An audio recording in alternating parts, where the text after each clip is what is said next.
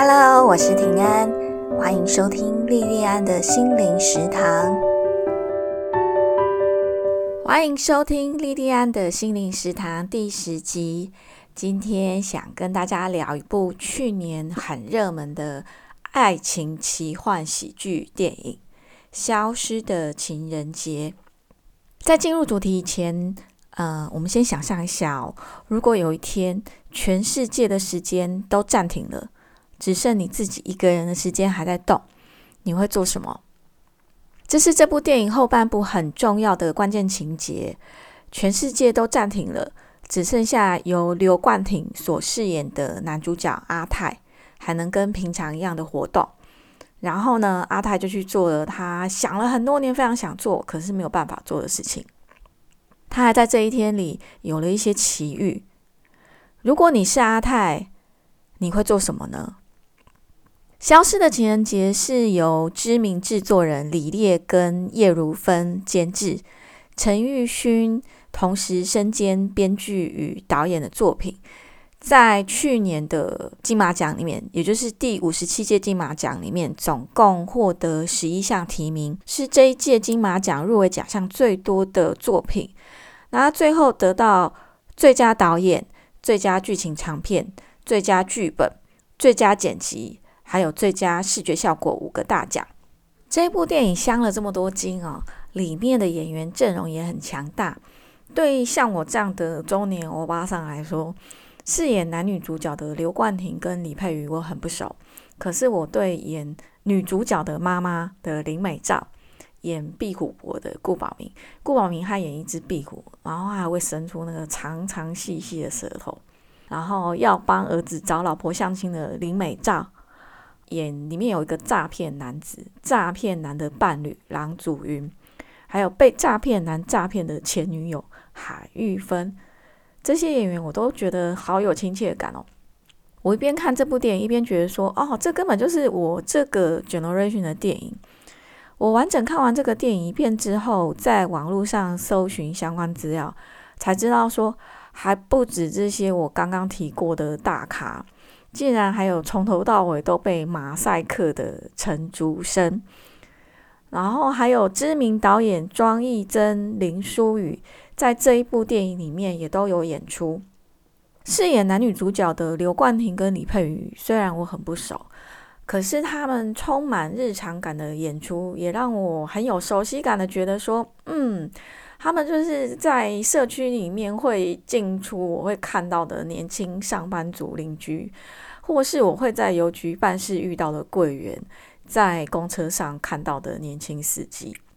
那虽然这部电影它有很多重量级的演员，可是它的剧情其实走的是很朴实的路线，讲的就是像你我这样子很寻常的人的生活，然后用一个很奇幻、很有趣的方式去圆一个梦。去圆一个像我们这样的寻常的小人物里面，生命里面的一个渴望。这部电影它的剧情可以分成三个段落。那第一段是以李佩瑜所饰演的女主角，这个女主角在剧中的名字叫杨小琪，以杨小琪的视角看她的过去跟现在。杨小琪她从小就是一个做什么事情都比一般人快半拍的人。合唱团跟同学一起合唱的时候啊，或是体育比赛比跑步、比游泳的时候啊，或者是跟同学一起玩的时候，因为他都比别人快，所以他没有办法跟别人配合的很好，然后所以同学都很不喜欢跟他一起玩。杨小琪长大以后呢，他在台北租了一个房间，然后在邮局里面有一份很不错的工作，很安定的工作。到了三十岁左右这个适婚的年龄啊，很想找个伴，可是那个伴连连一个影子都没有。那就在他对于爱情充满饥渴的时候，他遇见了，嗯，他以为是家世可怜、性格善良、体格又很健壮的一个很帅很帅的舞蹈老师刘文森。就在杨小琪他自以为说天雷勾动地火，两个人约好要去参加情人节活动的时候，他的情人节那一天突然消失了耶。等他那一天，就是他在床上醒来的时候，他发现说：“哎，奇怪，他怎么身上的全身的皮肤都黑黑红红的，好像在海边晒了一整天。可是他怎么想也想不起来，说他有去过海边啊。那这个消失的这一天，消失的这一天情人节，到底发生了什么事情？我在看的时候呢，我跟杨小琪一样。”觉得很好奇啊，到底发生了什么事情？那整个解开这个像一个谜一样，这个解开谜的过程，解开谜底的过程，就在这部电影的第三段。那至于这一部片的第二段，就是以刘冠廷所饰演的阿泰的视角，在讲他自己还有他跟杨小琪的故事。阿泰他跟杨小琪相反，他是一个做什么事情都慢半拍的人。然后遇到事情的哭点啊、笑点啊，或是比如说遇到什么像地震之类的灾害啊，他的惊吓点，别人都已经吓过了，或是别人都已经笑过、哭过，他他才开始有情绪。他连这些点都比一般人慢。他自己知道说他是这样的性格，所以他长大以后就选择去当公车司机，因为公车限速四十公里，可以慢慢来。那他跟杨小琪一样的是。因为他的步调跟别人不一样，所以从小到大也没有同学想跟他玩。那在他小学的时候发生了一场意外，那因为这场意外，他在医院里面认识了杨小琪，然后在那段时间，杨小琪给了他很多鼓励。然后在那之后，他又因缘际会的几次跟杨小琪相遇，有遇到杨小琪，可是杨小琪都不知道啊。然后他一直都默默的关心着杨小琪。他长大以后刚好又遇到，那杨小琪也都不知道。他就在情人节的前一天晚上，他跟杨小琪的男伴刘文森在他开的公车上就打架。然后隔一天他在公车上醒来以后，他发现说：“哎，时间都静止了，全世界都凝固了，除了他以外。”就是除了他可以自由活动以外，全世界的人都好像庞贝城里的人一样凝结在一瞬间。然后阿派就在这个时候去做他梦想了很多年想要做的事情，然后也在这一天有一些奇怪的际遇哦。我在二零零五年左右在艺术大学在职班念书的时候，很多课程都要看电影哦。那我们有些课程啊，甚至一整个学期都就只看一两部电影哦。我印象最深刻的是有一门课哦，老师给我们看西区考课的《惊魂记》。我们先第一遍看完完整的剧情以后，第二遍再看的时候，我们是一个镜头一个镜头的看，老师一个镜头一个镜头的拆解讲解给我们听。就这样哦，一整个学期我们就只看这部电影。老师那时候怎么讲这部电影？然后那那一学期上的课，老师讲的内容我大部分都忘了。可是可以这么深入的去研究一个作品，到现在我都还是觉得说这是很过瘾的事情。那我在艺术大学就读的这两年期间啊，常常要写电影的报告。那毕业以后，我有时候也会在我的部落格上发表，呃，我看电影的一些心得。那我几乎每一份跟电影有关的报告跟心得，我都一定会非常的专心看过至少两遍以上，而且我的第二遍一定都是一边看一边做笔记。有有些人进电影院看电影会，也不用进电影院啦，就是有些人看电影会什么吃零食啊、喝饮料什么，我都没有办法。好，我看电影就是很专心，只能做看电影这件事情，因为眼睛、耳朵、大脑。还有我的双手都非常的忙，所以我没有空吃吃吃喝喝哈。啊，就是因为我看电影需要非常孤僻的专注，所以我大概这十几年来，我几乎都只自己一个人看电影。那《消失的情人节》这部电影，它的故事进行到阿泰的视角的时候，其实它很多是发生的事件是跟第一段是一样的。可是因为它是不一样的角度啊，第一段是杨小琪的视角，那第二段是阿泰的视角。透过阿泰的视角，你看到的事情跟杨小琪的视角看到的就完全不一样哦。我看到阿泰这一段的时候，我常看到一些重复的事件，已经发生过的事情，我心里都会很惊讶哈，都会想说，诶，奇怪，我刚刚到底有没有漏看什么，或是疏掉什么？怎么这么不一样？所以后来我这部电影完整看完之后，再看第二遍的时候，我就会注意更多的细节，然后我才发现说，哎，其实原来虽然我已经很专心、很专心在看了，可是还是有很多的细节没有注意到哈。那基本上在看电影这件事情上，我其实并不鼓励大家跟我一样龟毛啊，因为我觉得对大多数人来讲，电影还是只是一个娱乐，就轻松愉快就好。可是对于消失的情人节，我我真的非常鼓励大家要看，可以看两遍以上。你在第二遍看的时候，你会有那种像侦探一样，或者说像神明高高在上，可以看清楚很多事情一样的那一种乐趣。然后在这一部电影里面，贯穿整个电影的广播电台主持人马赛克，哈，这个主持人叫马赛克，他的 call in 的问题，哈，其实就是，呃，他他会有些 call 然后杨小琪就听广播，然后那有时候他会打电话回答这样子啊，就是杨小琪会打电话去给电台主持人讲一下他的心得什么的。那他的口音问题呢？他一直在引导着我们看，就是看电影的我们去思考爱跟遗失这两个大的主题。那马赛克就是有段，他就是问观众哦，他说，他问说，真爱是什么呢？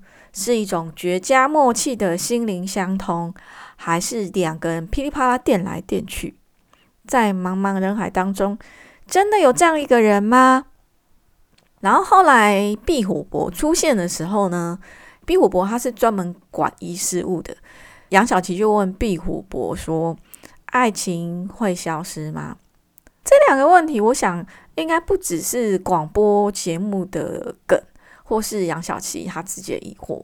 我觉得这个也是我们芸芸众生、普罗大众共同的疑问。那关于这两个疑问呢，壁虎伯。啊，就是顾宝明演的壁虎伯，很直截了当的就回答说：“所有的爱情啊，都是自我催眠，这是真的吗？”在凝固的情人节那一天呢，阿泰带着凝固的杨小琪去了他的秘密基地，然后就跟他把他这几年对他想讲的话全部都讲出来，然后在这个冻结的这一天。冻结的世界即将要解封以前，那阿泰就把杨小琪带回他就是杨小琪住的地方。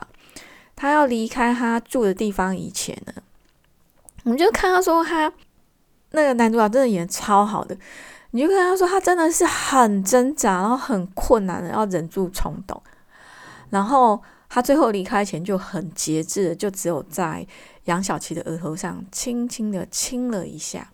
轻轻的留下一个吻，好，在额头上留下一个吻。那我看到这一段的时候，我其实我真是打从心底很欣赏，也很喜欢这个很高义的大男生。我觉得他真的是一个很善良的好人哦。其实，在那个全世界都冻结的时候，只有他能动嘛。如果他真的要趁人之危，要对杨小琪做任何事情，都不会被挡哦。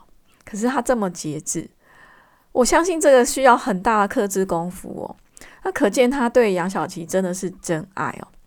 那在他离开杨小琪的房子之后，他对他自己说：“嗯，明天他啊要把最后一封信跟照片要交给杨小琪。然后他跟他自己说，应该要放下了，再这样下去会变成变态。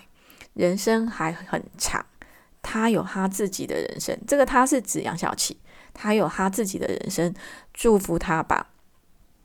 我觉得他对他自己讲这段话，是对杨小琪的体贴，也是对他自己的尊重。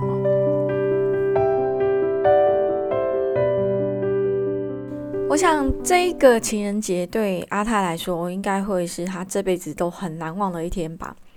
可是对杨小琪来说，杨小琪不知道他是被默默的被关心着的，被爱着的。对这样子的杨小琪来说，却是完全没有印象的。对他来讲，只是消失的一天。这也呼应到那个电台 DJ 马赛克说的。他说：“有人说人生是由许多回忆组成的，谈恋爱就是在创造回忆。他的回忆里有你，你的回忆里有他，那是最好的。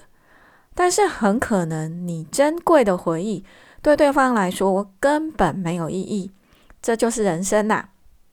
我想，对有情人来说，跟爱人相处的每一刻，都像定格的照片，刹那即永恒。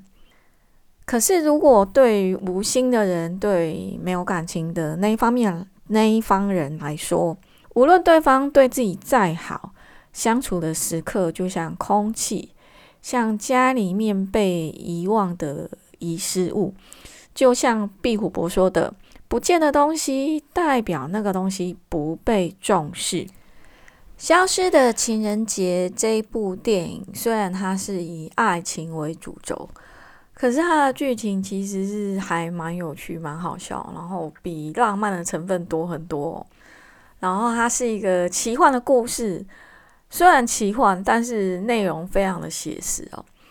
编导把我们日常里面一些或大或小的不堪啊、难受啊、小奸小恶，甚至是一些比较大的悲伤，用很诙谐的方式转换成一个个会让你觉得说哦，讲到我心里面，可是他表现出来又很好笑，然后让你觉得无可奈何的那种苦笑的那种笑点。比方说，哈，像我们女性来讲，到三十岁左右，你其实是会有结婚的压力哦。那到了你这个年纪，到了三十岁这个适婚年龄，又还没有对象，然后公司里面坐你旁边却是一个年轻貌美又有男朋友的女同事，这真的会让人家觉得很心酸哦。我三十五岁才结婚，所以我我我其实非常能够理解那个。就是杨小琪，他遇到这种状况的时候，心里面的那个酸度，真的是非常的高哦，大概只比盐酸好一点点。可是通常我们遇到这种心酸的状况，我们顶多就是自己默默的内伤，不会表现出来。可是《消失的情人节》这部电影里面的杨小琪，他是直接把心酸变成口酸。把我们心里面对这种在婚姻市场、在交友市场里面的胜利组，我们对他们的羡慕、嫉妒、恨，用一种很不伤人的方式，很有趣的，全部都讲出来了。那又比方说是交友诈骗啊，然后还有一些性变态啊，公车里面的性骚扰。说真的，这些事情我们在平常的生活里面，有的时候我们自己或是我们周围的朋友。多多少少偶尔还是会碰到，那这些会让我们不太愉快的小奸小恶，编导他也透过那个很奇幻的 moment，给了现实生活里面，我我们通常遇到这种事情，就是要怎么讲，就是很不愉快、很不舒服。可是很多时候你其实是没办法做什么事情的，那他就透过那个奇幻的 moment，恶整了这些人。好，我觉得那真的是帮我们，就是帮遇到这些状况的我们出了一大口气哦。然后比较大的，像杨小琪他爸爸的离家出走，这是一个蛮悲伤又很沉重的事情可是你看他们家表现出来的，就连哭你都会觉得说很有效果，那个笑是那个很有很好笑笑容的笑，连他妈妈在那边哭。然后后来来一个警察，然后他们的对话，他会觉得说：“哦，真的很悲伤的，事情可以处理这么好笑。”可是他还是有内容，你还是觉得说：“啊，真的是很厉害哦。”像杨小琪他爸爸的事情，他也是很举重若轻，用很很有趣的方式把它表现出来。然后你心里面可以感觉到他的难过，可是他表现出来又是超好笑的。然后他最后还是透过顾宝明的。壁虎伯的嘴巴讲出来，这个爸爸为什么突然会人间蒸发？讲出来，他可能长久以来不被家人所知，他心里面的那个孤寂。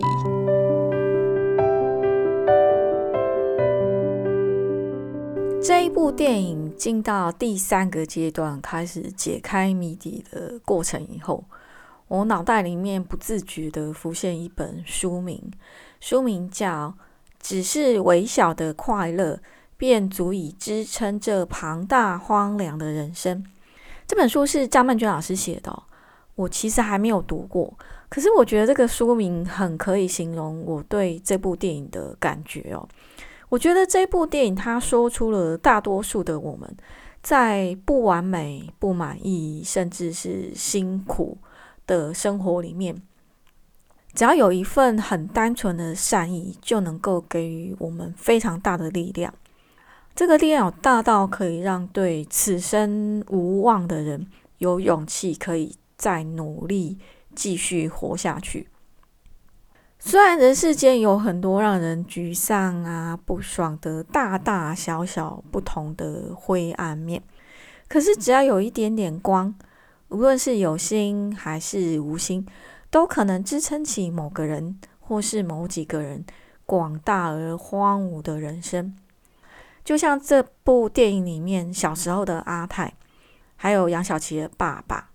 杨小琪的爸爸他本来是打算要去跳楼的，可是都只是因为杨小琪他无心，可是非常真诚的善意，他们就被挽救了。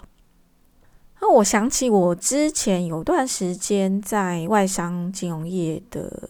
工作的时间哦，那时候因为呃有段时间外商他诟病的很频繁哦，然后那时候我们公司刚被并，然后高层就斗很厉害。那其中我我很熟的一个女性高层主管，她就被斗很惨哦，然后就是整个她你你真的是在旁边看，我都觉得说她很可怜这样。那有一天下班时间。我就在他办公室里面跟他聊天嘛，然后那一阵子，他的办公桌上出现了很少见他自己私人的物品，然后那是一个相框，里面放着他女儿的独照。他那时候就很委屈啊，就跟我讲了一些呃公司的一些斗争的情况，以后他就拿起这个照片就跟我讲。他说，他每次被逗得身心俱疲的时候，就看看他。好，这个他是指他女儿哦。那这样，他是就是我们这个女性主管说，这样子他就又有勇气努力下去了。这个高层的斗争，谁对谁错，到底发生了什么事情？其实我也不太懂。可是这个女性主管后来她自己出来创业，非常成功，而且名利双收。然后那时候他给我看这个照片的时候，他女儿还在念小学而已。她现在已经是很漂亮、漂亮的那种年轻的女生哦。那有时候就是像我们那个女主管，她常常在 Facebook 就晒她女儿的照片，非常非常漂亮。哦，我想起电影，有部电影叫《那人那山那狗》哦。这部电影我之前也做过一集 Podcast。呃，那人那山那狗的这部电影里面的主角是一个老邮差啊。那老这个老邮差，他一辈子都是靠自己的双脚，然后跋山涉水啊，没有靠任何交通工具，就在湖南西部很偏僻的山里面，给里面的乡民送信啊。他在他退休之前，他要交棒，把这个工作交棒给他儿子嘛。然后就在跟他儿子聊工作的时候，他就说啊，他说。人有想头，就什么都有了；没有想头，再好的日子也没滋味。就像咱们跑的这条油路，油是邮差的油哈。就像咱们跑的这条油路，说苦够苦的，可干的久了，记挂的人多了，遇上的事多了，就绝对有干头。不冲别的，就冲这些乡亲们，就冲他们住在大山里。我在想，人活着到底是为了什么？我们努力工作是为了什么？当然，最基本就是要温饱。可是除了这个以外，或许我们每个人期待的只是一个暖心的微笑或关心。那即使是那些很努力在追名逐利的人，我相信他们心灵深处的渴望也都是一样的。我以前常听人家讲哦，他说不要带，不要担心说养小孩子要花很多钱，孩子自己会带财库来哦。我在还没有小孩的时候，嗯，我就会觉得说啊，这个可能人家随便讲讲啦，我其实不太信这个。可是我有了孩子之后，我才体会到说，孩子会不会带财库来，我不晓得。可是为了孩子。为人父母的我们一定会很努力的去赚钱，消失的情人节这部电影啊，不止让我看到很美丽的爱情，也让我想到在这个几十年人生的路程里面，有时候那个真的是走得很辛苦、很颠簸。那有时候会觉得自己走在那个看不到尽头的隧道里面，你不知道什么时候才走得出去这个黑暗这样子的黑暗的隧道。在这样子。很困难、很辛苦的时候所看到的光亮，虽然那个有时候那个光亮很小，像星星一样小小的，可是即使是这样子一点点小小的光亮，就足以照亮我整个人生。我觉得《消失的情人节》这部电影是真的很好看、很有趣、很好笑，可是你看到后面会跟着流眼泪哦，是一部非常温暖的作品哦。然后也很适合看两遍以上，我真的很鼓励大家看两遍以上，把这部电影推荐给大家。那今天的节目就到这边结束喽，谢谢你的收听，希望你喜欢我的节目，我们下次再见喽。